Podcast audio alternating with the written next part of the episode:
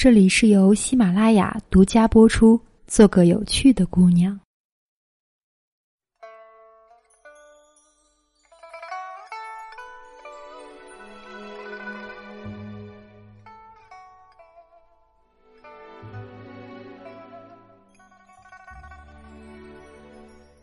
亲爱的听众朋友们，大家晚上好，我是周公子。文艺女青年的人生有堂必修课：爱渣男。为什么会爱上渣男？因为文艺女青年大多有点特立独行，她们坚信自己是人堆里相当特别的那一个，都有段特别看不上普通男人过普通日子的心路历程，这就给了渣男很大的机会。相比老实厚道的普通男人，渣男往往是不羁的、特别的，貌似才华横溢。他们能满足文艺女青年与众不同的人设，结果呢，大多都分手了。斗得过渣男的女人，从来就不是文艺女青年。比如张爱玲搞不定的胡兰成，终究被谁收拾了呢？这个牛掰的女人叫佘爱珍。她和文艺女青年完全是两个物种。如果张爱玲的一生是一本文采斐然的《孽海花》，施爱珍的生活就是一部黑帮枪战《上海滩》，一个是文戏，一个是武戏。施爱珍五十岁嫁给四十九岁的胡兰成，她是他最后一个女人和明媒正娶的妻子。他是他第三任丈夫。施爱珍对胡兰成说：“你有你的地位，我也有我的地位，两人仍旧当子弟吧。”通俗的睿智，他的人生实在太跌宕，一本小说也写不完，还是选几个光辉的片段来说吧。施爱珍的父亲佘明三做茶叶生意，也经营一些火腿、鸡翅等小商品。虽然生意不起眼，但是他头脑灵活，黑白两道都吃得开，家境非常富裕。施爱珍的母亲是第三个姨太太，因为生得美，她和母亲都很受宠爱，恃宠而骄。她从小就很跋扈。她十五岁和一个姓吴的富二代谈恋爱，不小心怀孕，对方说只是玩玩而已。文艺女青年听到这话，估计得流两缸眼泪，葬一筐鲜花，生下孩子自己养不活，于是送人，然后写一部长篇小说。可是佘爱珍不是文艺女青年，她是美女流氓。盛怒之下，她拒绝父亲送她到国外的建议，一次次跑到吴家软硬兼施，破口大骂，以死威胁，结果逼婚成功。成为了吴家的少奶奶。有了婚姻未必能过好，何况丈夫本身就是个花心的人。他热衷于跳舞、喝酒，各种各样的女朋友，对妻子、儿子不管不问。施爱珍最心爱的儿子九岁得了猩红热，不幸夭折。儿子的死终结了这段生活，他痛悔交加，带着平时积攒的体己。离开了吴家，世界并不全是为淑女准备的。施爱珍很犟，她没有哭哭啼啼回娘家，开始自寻活路，甚至为了谋生，她去赌场做了摇缸女郎。这是一个惊世骇俗的职业，行当里的女人在上海滩被叫做女流氓，不仅人要美，而且要泼辣利落。聪慧，气场全开。耐人寻味的是，施爱珍干一行火一行。她有点像《龙门客栈》里的金镶玉。这个职业完全释放了真实的自我，既能放下身段和赌客们嬉笑怒骂，气质里又透露着凛然不可侵犯的大户人家的威严，立即红遍了上海滩。施爱珍出挑的大姐头气质引起了流氓教主纪云清的注意。两个不同性别的另类枭雄惺惺相惜，纪云清收她做了干女儿，并且把她许配给了保镖兼司机吴四宝。吴四宝大字不认识几个，他来自最底层的江苏农村，做事很辣，黑道资源丰富，唯独缺少智慧。但施爱珍不介意，他耸耸肩膀说：“我就喜欢吴四宝这样的人。他不仅勇敢顽强，跟着他还能坐上轿车，住上洋楼。”有脑有狠的施爱珍，从此成为吴四宝的左膀右臂。她运筹帷幄，举重若轻，老道的把丈夫推进了汪伪政权的特务机构七十六号，担任总部警卫总队副队长。对于施爱珍，这可不是件简单的妻平夫贵，得属于真正势均力敌的婚姻。从此，他在上海滩风头无量，无论是七十六号的队长，还是沪杭宁一带的军队司令，见了他都得恭恭敬敬的叫一声“大嫂”或者“大阿姐”。这段时间有两件事情惹得大阿姐极度不快：一是窦小三，二是没处做头发。吴四宝的相好是丽都影厅的当红舞女马三元，她在吉斯菲尔路安乐坊对面五十五号附近给马三元租了房子，正式扬起了外室。天下没有不透风的墙，施爱珍很快知道了消息。他带着一帮人闯进马三元的屋子，迅雷不及掩耳之势抓破了情敌的脸，展示了一个正式、相当不讲情面但毋庸置疑的超能量。马三元被深深的震撼，觉得跟吴四宝继续做测试机会成本太高，聪明的逃走。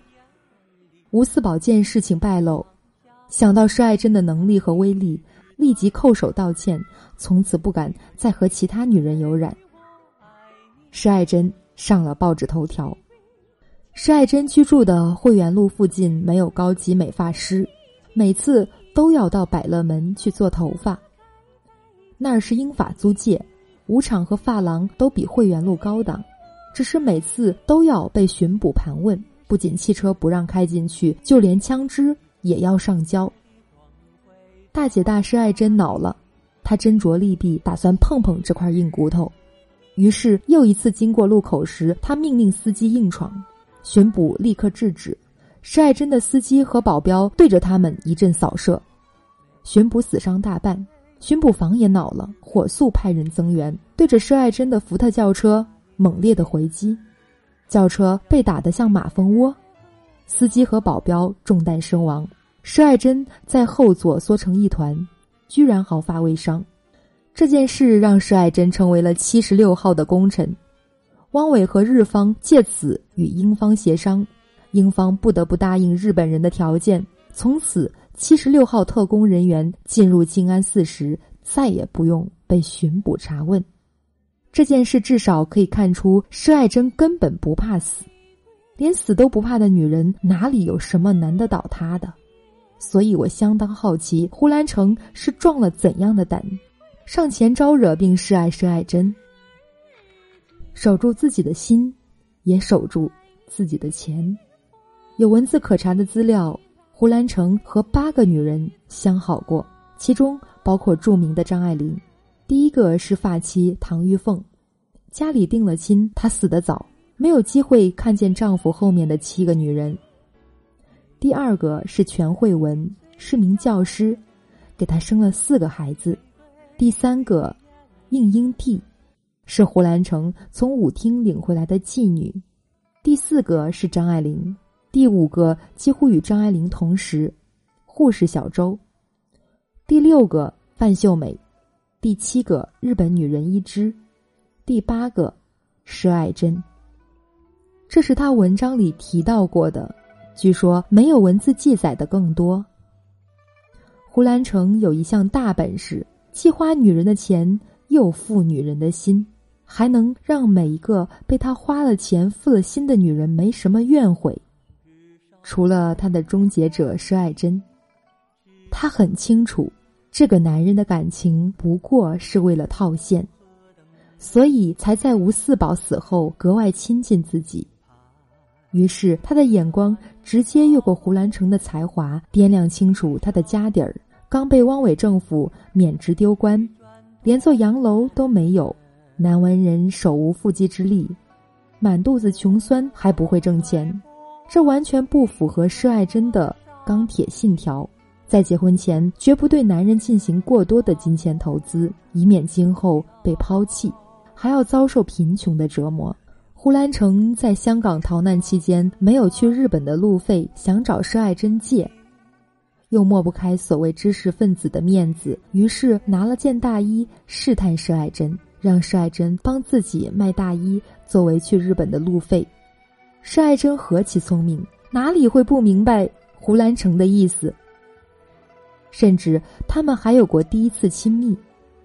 胡兰成写道：“在旅馆房里，先是两人坐着说话，真真是久违了，我不禁执他的手。”蹲下身去，贴脸在他膝上，但是胡兰成一说借钱，施爱珍立刻哭穷，说自己不比从前，拿出二百块打发了他。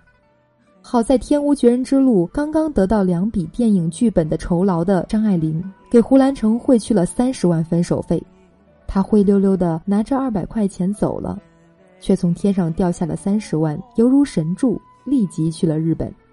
后来，施爱珍嫁给胡兰成，夫妻闲聊时，他夸口自己在香港的风光，一个月伙食就好几千块。胡兰成听了很不爽：“你那么有钱，为什么给了我二百块呢？”施爱珍不接话。生活的真理是，你不给他台阶，他就得自己搬梯子，不然就摔得很惨。胡兰成麻溜的给自己找了台阶下。在今生今世里自我安慰，钱是小事，他不了解我，从来亦没有看中过我，他这样对我无心，焉知道与我成了夫妻？后来我心境平和了，觉得夫妇姻缘只是无心的会意一笑，这原来也非常好。张爱玲花了三十万，也未必落得这句非常好。可见一个女人花了钱，付了情。真的未必讨得好字，关键是她拎得清。所以，女人珍惜你的感情，也要珍惜你的钱。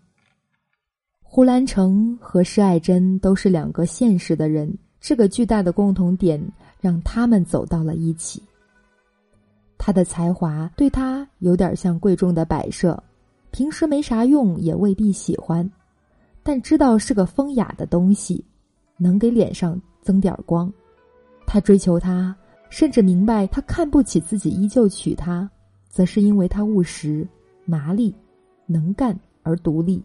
他骗不到她，甚至只有和他在一起，他才有真实活着的安全感。施爱珍就像一件睡衣，未必好看，但和张爱玲这个礼服相比，这才是真正的生活必需品。到了一定年龄，男女都已经相当现实。他们或许有爱情，或许有亲情，或许有利益，或许有依赖。可以肯定的是，他们的确彼此在一起，才能更好的搞定生活。曾经在花丛中游刃有余的胡兰成，对施爱珍服服帖帖，夸她如花似玉，把她包养为白蛇娘娘。长挑的身材，雪白肌肤，面若银盘，但轮廓线条又比比分明。三十八岁时，看上去只有二十八岁。不喜欢擦口红，夏天只穿着腰青色云纱旗袍或是淡青灰，上金角戴一环茉莉花。我的天，各位几时看过胡才子用这样谄媚的口气夸过文艺女青年张爱玲？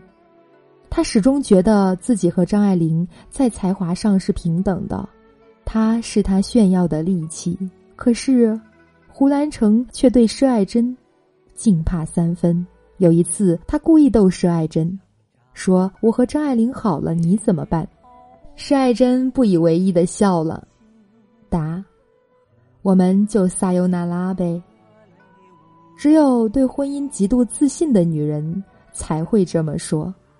我简直喜欢上了施爱珍淘气的小可爱，是女流氓施爱珍成了胡兰成的情感终结者，而不是文艺女青年张爱玲。文艺女青年怎样报复渣男呢？侯孝贤曾经说过：“女的我最爱今生今世里的施爱珍，就是吴四宝的太太。她的行事风格简直是又繁复又华丽，又大方又世故。敏锐的导演一语中的，只有施爱珍这样的爱情上无比精明的女人，才有可能识到了胡兰成。她让凶恶的前夫对她恭敬有加，花心的后夫。”从此再未有过绯闻，即便如此，她还是淡淡的说：“穿破十条裙，不知丈夫心。”故事讲完了，没有金刚钻，别揽瓷器活。摆平流氓的从来不是淑女，生活和爱情都是一样的道理。有喜欢本节目的朋友，可以订阅我的节目。在节目更新的第一时间，您将会收到节目更新的消息。今晚的分享就到这里，晚安。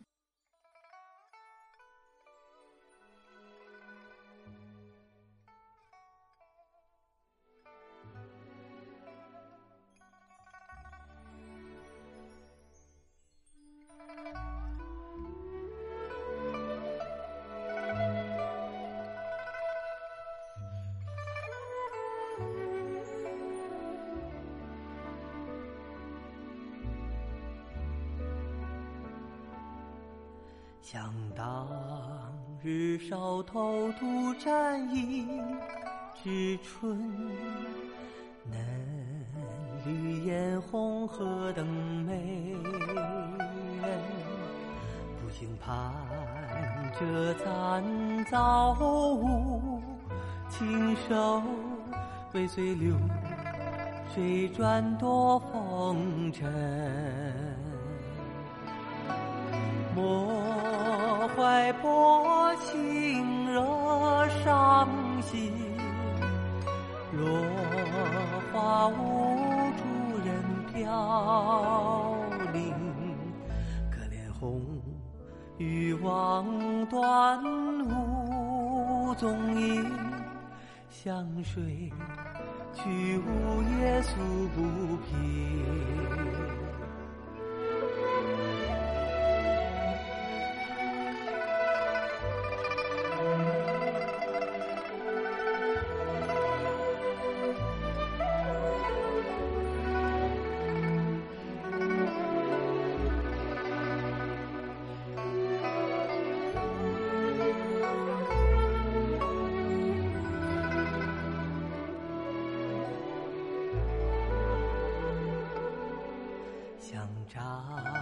自知头别狠心，和风和泪无影。看淡世人泪结浓，辛苦泛笑红雨落纷纷。愿诸红流葬此身，天涯何处是归程？让雨潇湘时无踪影，也不求世间与同情。想当。日少头渡战役之春，会随流水转多风。